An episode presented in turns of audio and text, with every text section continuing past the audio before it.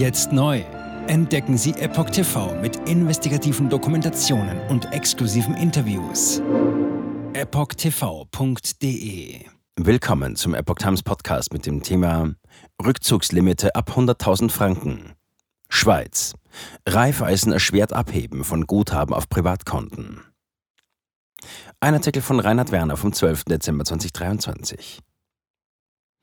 Eine sogenannte Rückzugslimite, welche die Abhebung eines Guthabens erschwert, ist auch in der Schweiz bei Sparkonten seit längerem üblich. Raiffeisen führt es nun auch bei Privatkonten ein, vorerst ab einem Betrag von 100.000 Franken.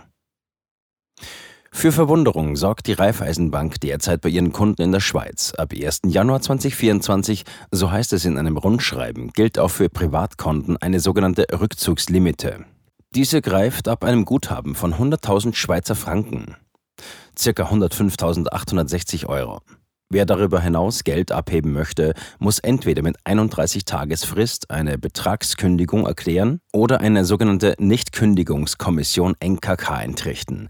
Diese Strafgebühr erstreckt sich auf den darüber hinausgehenden Guthabensbetrag. Die Rückzugslimite bezieht sich auf vorhandenes Guthaben, nicht auf die Überziehung eines Kontos. In diesem Fall greift der Sollzins. Rückzugslimiten auf Privatkonten in der Schweiz absolut unüblich. Als einer der ersten hat auf Ex der Ökonom Marc Friedrich auf die Entscheidung aufmerksam gemacht und von Entmündigung gesprochen. Zitat: Schweizer Bank reduziert den Zugang zum eigenen Vermögen auf maximal 100.000 Schweizer Franken. Ansonsten muss man es kündigen, was 31 Tage dauert. Rückzugslimit, charmanteres Wort für Entmündigung. Einige weitere Nutzer sahen in der Entscheidung einen Anlass zur Spekulation über mögliche Unwägbarkeiten, die den Ausschlag dafür gegeben haben könnten. Im Regelfall arbeiten Banken in der Schweiz hauptsächlich im Bereich der Sparkonten mit Rückzugslimiten. Bei privaten Zahlungskonten sind sie weitgehend unüblich. Zitat: Rückzugslimiten auf Privatkonten sind absolut unüblich in der Schweiz. Dass Raiffeisen das jetzt einführt, erstaunt mich sehr. Rückzugslimiten gibt es dagegen seit jeher bei Sparkonten. Zitat Ende von Christoph Ritschard. Raiffeisen gilt in der Schweiz als systemrelevant.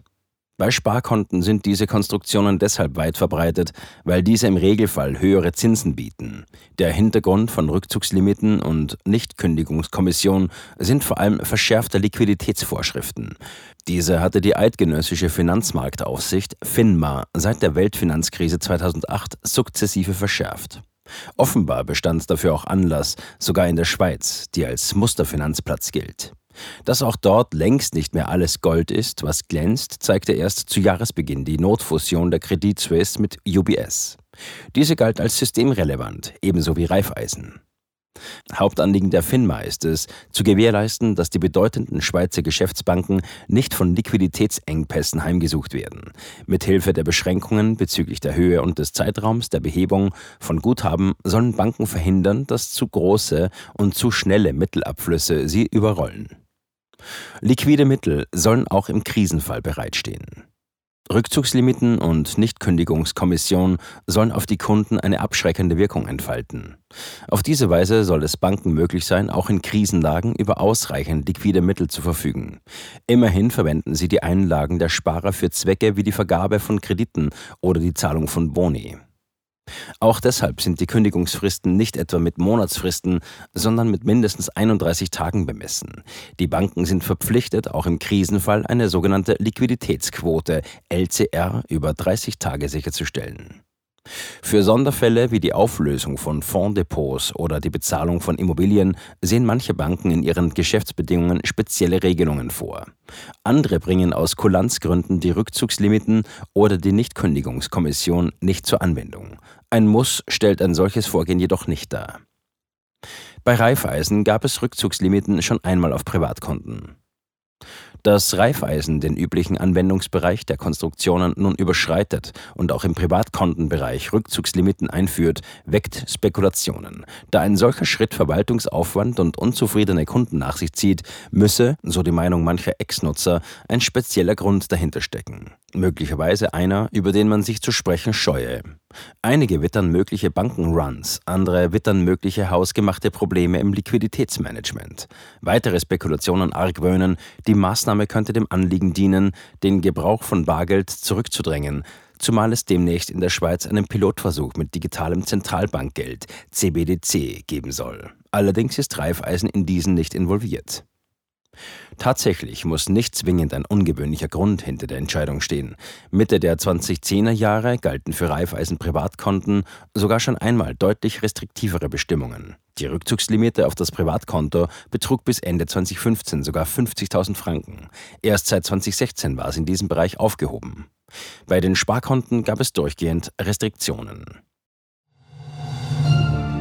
Jetzt sieben Tage den vollen Zugang zu spannenden Diskussionen wie dieser zur Transgender-Ideologie und ihre Folgen sowie vielen anderen heißen Themen sichern. Darunter auch das preisgekrönte Doku-Drama Gender Transformation, die Impfdoku Die verborgene Krise oder den Enthüllungsfilm Der Schattenstaat über die woke ESG-Agenda, die zu einer schönen neuen Welt der sozialen Gerechtigkeit führen soll. EpochTV.de Transgender. Wird als sehr cool dargestellt durch die Medien, durch TikTok, Reddit, Tumblr, Instagram, Facebook, Twitter, durch ihre Spiele in den Filmen. Warum tun sie das alle gleichzeitig? Ich war 15 Jahre lang Lehrerin an einer öffentlichen Schule. Unsere öffentlichen Schulen haben sich verändert. Vor fünf Jahren gab es keine Schüler, die sich als nicht-binär identifizierten. Wir wussten noch nicht einmal, was Genderfluid war. Wenn ich mit einer Person darüber sprechen würde, warum sie glaubt, im falschen Körper zu sein, meine Zulassung wäre in Gefahr. Ich sagte der Therapeutin, ich könnte vielleicht transgender sein, wüsste es nicht genau und bräuchte Hilfe. Er bestätigte mich sofort. Sie bestätigte sofort, dass ich eine Transgender-Frau bin. Diesen Kindern werden gleich nach der ersten Sitzung Pubertätsblocker verschrieben oder sie werden einfach durch die Operationen gejagt. Und dann habe ich mich schlecht gefühlt, müde und erschöpft. Ich fühlte, meine Mutter sagte, ich war kreidebleich. In fast allen Lebensbereichen meines Lebens war ich einfach nicht mehr funktionstüchlich. Ich erfuhr, dass ich nur noch zwei Wochen zu leben hatte. Meine Tochter hatte Schmerzen. Sie weinte, konnte nicht schlafen, sich nicht konzentrieren, nachdem sie diese Hormone einnahm.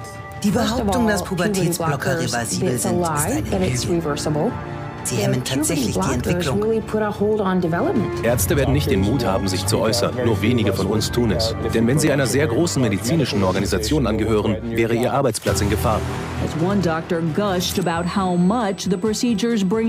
Es ist eine Industrie im Wert von 1,5 Milliarden Dollar allein für chirurgische Eingriffe. Es handelt sich um eine politische Agenda, die umgesetzt wird. Und Kinder sind hier Versuchspersonen. Wenn man in diesem Land nach etwas suchen will, muss man dem Geld folgen. Denn es wird einem immer die Wahrheit sagen.